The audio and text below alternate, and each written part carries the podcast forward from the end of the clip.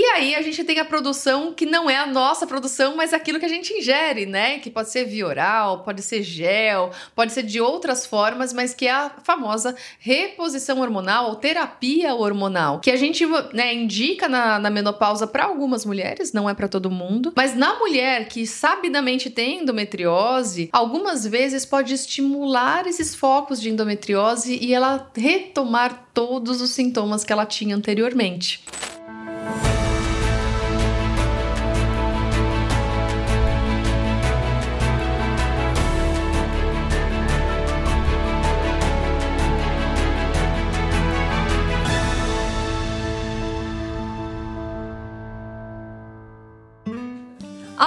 Sejam todos bem-vindos e bem-vindas ao canal Endotalks. Eu sou Talita Alves, médica ginecologista, especialista em cirurgia minimamente invasiva. O tema de hoje é a endometriose some na menopausa? E eu sou Lilian Fiorelli, uroginecologista especialista em sexualidade feminina, e esse tema é um tema que realmente traz bastante controvérsias. Muitas mulheres passam anos com cólicas, com bastante dores, e muitas mulheres podem ter ou não o diagnóstico de endometriose, porque a, a gente sabe que o diagnóstico de endometriose, ele às vezes não é tão fácil assim, e muitas dessas mulheres que passaram a vida inteira com cólica depois da menopausa. Ela falam, pro, finalmente, agora não tenho mais cólicas.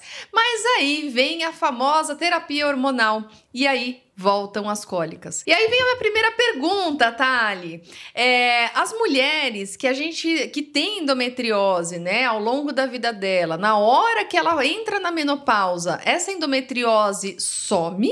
E se ela não some, a terapia hormonal estimula a voltar a endometriose? Então, mulheres, a endometriose, ela é uma doença estrogênio dependente. O estrogênio é um hormônio produzido pelos ovários da mulher. O que, que acontece na menopausa? Esses ovários param de funcionar de forma gradativa, então não é da noite para o dia, e os níveis de estrogênio que antes eram produzidos pelo ovário não serão mais. Então, se a mulher desenvolveu ao longo da vida focos de endometriose, possivelmente esses focos vão continuar lá, mas eles não serão mais estimulados, visto que a dosagem de estrogênio produzida pelos ovários cai no período da menopausa. Mas algo que é interessante a gente pensar é que não é só o ovário que produz o estrogênio.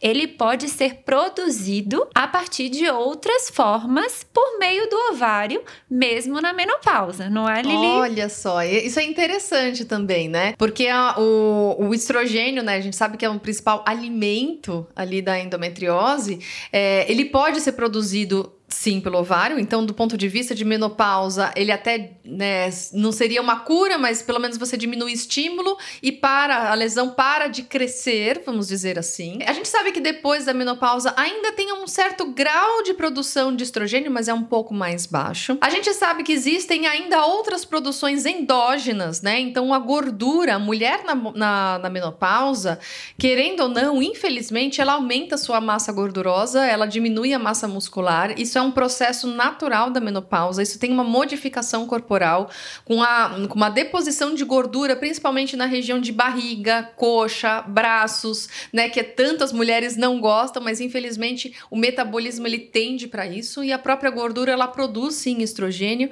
É um estrogênio bem mais fraco que o estrogênio do ovário, mas já é algum estímulo. E aí a gente tem a produção que não é a nossa produção, mas aquilo que a gente ingere, né? Que pode ser via oral, pode ser gel, pode ser de outras formas, mas que é a famosa reposição hormonal ou terapia hormonal, que a gente né, indica na, na menopausa para algumas mulheres, não é para todo mundo, mas na mulher que sabidamente tem endometriose, algumas vezes pode estimular esses focos de endometriose e ela retomar todos os sintomas que ela tinha anteriormente, né? Sim. E aí eu pergunto primeiro para você, é, na mulher que não tem, nunca teve esse diagnóstico de endometriose, né? Ela usa terapia hormonal. Ah, o hormônio vai estimular que ela aumente a, a, endometriose também ou é só o sintoma? Então, o hormônio ele pode estimular sim o aumento da endometriose, porque é como se ela voltasse a ter o estímulo de antigamente. Como a endometriose ela tem esse surgimento multifatorial, vamos pensar numa mulher que não cuida da alimentação, que não faz atividade física, que não tem bons hábitos, então ela já vai ter esse estímulo, né? O estímulo genético que vai estar tá com ela ao longo da vida, mais esse estímulo externo do hormônio. Então, sim, a terapia hormonal ela pode estimular a reativação de focos que estavam adormecidos, vamos dizer assim, e é, pode sim estimular a progressão de doença. Então, uma mulher que está na menopausa, mesmo que ela nunca tenha tido o diagnóstico prévio de endometriose e de repente ela surge com dor pélvica e com sintomas que possam a levar a pensar em endometriose, a gente não deve diminuir o sintoma dessa mulher pelo fato dela estar na menopausa e precisamos sim valorizar o fato dela fazer uso dessa terapia hormonal e pensar numa para ela, né? Exato.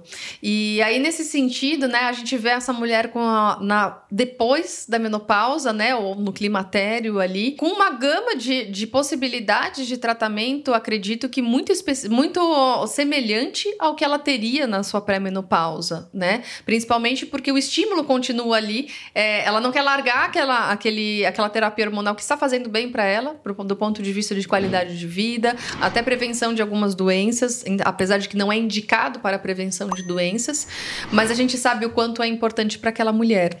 E, e aí, nesse sentido, eu queria saber quais são os tipos de tratamentos que a gente tem para a mulher após a menopausa que retoma os seus sintomas de endometriose. Sempre pensar nos hábitos de vida, né? Não tem como não falar de autoconhecimento, de autocuidado, é, de cuidado com a alimentação. É, hoje o conceito da epigenética está muito forte, então os nossos hábitos eles interferem sim na manifestação ou proteção com relação aos genes que a gente adquire. Então é importante que essa mulher pense que a saúde dela também está nas mãos dela e não coloque no hormônio ou na terapia hormonal toda a resolução para os problemas ou sintomas climatéricos. Né? A gente sabe, por exemplo, que a atividade física, sobretudo a musculação, é imprescindível é, na mulher nessa fase da vida, sobretudo para cuidado com a massa óssea, propriocepção, disposição, qualidade do sono. Então, uma vez que essa mulher tem indicação de fazer a terapia hormonal porque foi individualizado e ela escolheu por isso, né? Precisa se pensar é, que hormônio é esse que ela está fazendo uso, se existe um contrabalanceio, né? A gente sabe que a mulher que faz terapia hormonal e que tem endometriose endometriose, o ideal é que ela use o estrogênio associado a uma progesterona, né? Avaliar se ela está usando e que progesterona é essa, se realmente essa progesterona está. É, trazendo um não só uma proteção dos focos de endometriose, mas também uma proteção endometrial, né? Uhum. E pensar se existe ou não indicação cirúrgica para essa mulher. Então, existe espaço, sim, para a mulher na menopausa ser submetida a uma cirurgia para tratamento de endometriose, mas sempre individualizando os sintomas, cada caso e o desejo dela em seguir com a terapia hormonal. Uhum. Porque não usar o hormônio é também uma opção. Exato. Que depende de cada mulher. E é engraçado, assim, porque pra, às vezes até assusta. Fala assim, nossa, mas cirurgia? Pô, passou a vida inteira com cólica, não fez cirurgia, vai fazer cirurgia depois da menopausa. E uma coisa que é interessante é que aqui a gente tá falando da mulher que tá fazendo terapia hormonal, mas existem algumas mulheres que não estão fazendo terapia hormonal, mas que continuam com sintomas, né? Que continuam com uma dor na relação sexual, principalmente de profundidade, que continuam com dores pélvicas, mesmo pós. É, é, pós-menopausa e é, dentre outras coisas, né? A gente sabe que a endometriose ela não é só pélvica, né? Ela às vezes traz uma inflamação meio no, no corpo em geral, né? O intestino intestino funciona diferente, né? O corpo fica mais inchado. Então tem essas modificações que às vezes não cessam depois da menopausa. E, e, e eu não, não sei a sua experiência, mas eu vejo muito nas mulheres que passou aí por todo esse processo, né? Foi indicada a cirurgia, foram decididas a realmente uma, uma conduta cirúrgica. Elas, depois da cirurgia, elas chegam assim, por que, que eu não fiz isso antes, né? Porque melhor, melhorou tanto a qualidade de vida, e ela falou, bom, pelo menos agora eu consigo aproveitar uma relação sexual muito mais prazerosa, eu consigo ter uma qualidade de vida muito melhor. Então a gente, né, pensar com um pouco mais de cuidado, principalmente agora também trazendo nessa mulher que ela já, já foi pré-menopausa, né? Olhando um pouquinho para trás ali, que talvez aquela mulher que escolha por um tratamento parcial da sua doença, talvez ela esteja jogando para frente essa conduta, né? Talvez ela não esteja fazendo hoje a conduta completa, mas talvez lá na frente ela precise e reconsiderar, né? Não, não tô querendo falar, não, todo mundo tem que operar, mas para a gente considerar que talvez um tratamento mais completo possível, mais cedo possível, traga uma qualidade de vida muito melhor para essa mulher. Não sei se você tem essa mesma opinião. Sim, eu tenho, e assim, é importante a gente falar que não é comum, né? É raro uma mulher na menopausa ter ativação dos focos de endometriose no entanto, tem sido comum o uso de hormônios, né? A gente tem visto muita mulher utilizando hormônios e chegam com a dor. E o importante é assim que elas tenham o conhecimento de que se elas nunca sentiram nada e de repente utilizando tantos hormônios, tantas medicações,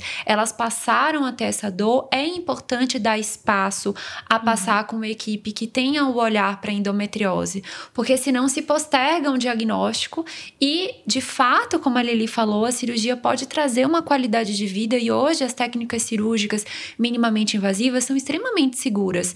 Lógico que existem riscos, mas os benefícios são muito maiores. Exatamente. E aí eu queria também ah, trazer da, dessas mulheres, né, do, né, do, do, ponto de vista de, de, uma mulher que nunca teve um, um, diagnóstico ao longo da sua vida da endometriose, né? É, de repente ela se depara ali depois da menopausa com essa dor pélvica, seja com uso de hormônio ou não sempre tem que investigar a endometriose e qual que é a melhor forma de eu investigar essa endometriose nessa mulher pós-menopausa? Eu acredito que sempre precisa individualizar os sintomas. Então, uma vez que ela começa a ter dor pélvica, a gente examina existe uma suspeita de endometriose. Se essa suspeita de uma endometriose pélvica, ultrassom transvaginal com pesquisa de endometriose entra com uma boa acurácia para diagnóstico.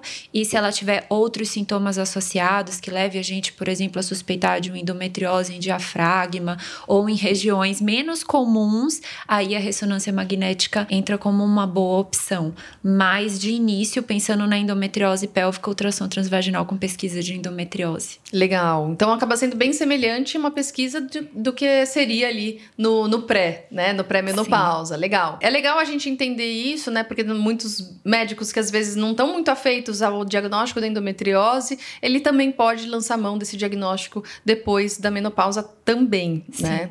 E, e eu queria também saber em relação à fitoterapia, né? Será que a, a gente está aqui culpando o hormônio, né? Falando que o hormônio talvez possa progredir a doença. Será que a fitoterapia também teria essa ação na, na endometriose, mesmo na pós-menopausa? Ah, sim. Existem alguns fitoterápicos que vão estimular, na verdade, a produção é, de hormônio, mesmo que natural, ele pode ter esse efeito colateral, então precisa ser observado.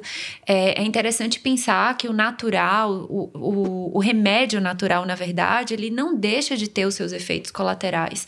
Quando a gente fala de natural, é sobre ter todo um ritual de acolhimento, é de tentar utilizar menos produtos químicos, menos produtos industrializados, talvez trazer a um custo mais acessível, né? Legal. Mas isso não tira a possibilidade de efeitos colaterais. Tudo precisa ser utilizado com cautela, né? Tanto é que os, os fitoterápicos são chamados fitormônios, né?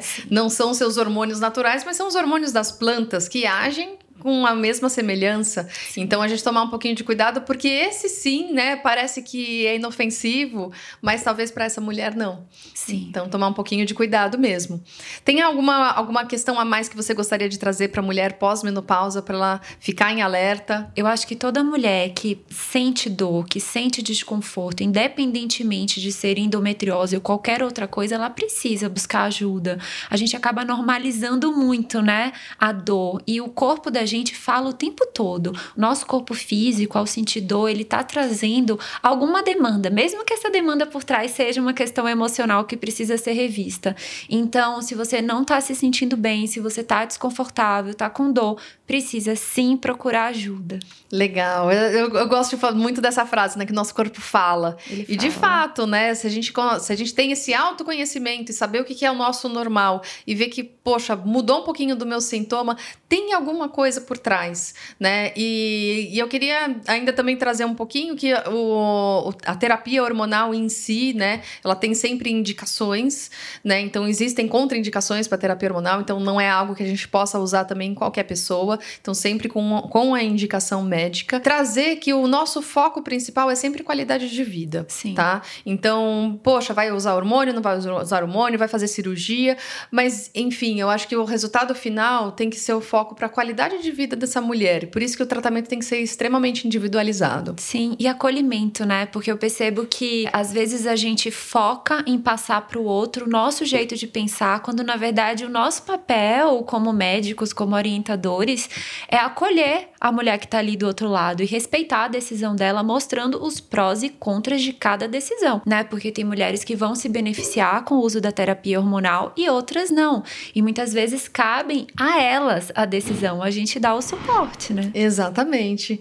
Muito bom, Thalita. Gostei bastante dessa conversa. A gente, eu principalmente, acabo atendendo bastante mulheres pós-menopausa, né? Eu, trabalho com uroginecologia e sexualidade, então acabo ouvindo bastante essas mulheres e ter esse contato, né, com a, a própria endometriose, porque a gente tem que pensar nisso, nessa mulher que vem com esses sintomas de dor, é muito importante. Então é muito legal quando a gente tem essa intersecção dessas diversas áreas, porque a gente consegue tratar muito melhor a nossa paciente. Sim, a gente agrega, né? E vai aprendendo uma com a outra também. Exatamente. Muito bom. Muito obrigada. A gente fica por aqui. Se vocês gostaram do nosso bate-papo, escreve aqui embaixo. Já dá um like aqui. Segue a gente aqui no canal, que aqui no canal da Endotox a gente dá bastante informações, não só sobre endometriose, mas qualidade de vida também dessas mulheres, tipos de tratamentos, um, tipos de diagnósticos. E a gente sempre traz algum profissional aqui diferente para que a gente consiga dar essa informação de uma maneira muito mais ampla. Escreve aqui nos comentários e talvez o seu comentário, a sua sugestão também seja o tema do próximo próximo vídeo. Beijinhos, até a próxima! Até a próxima!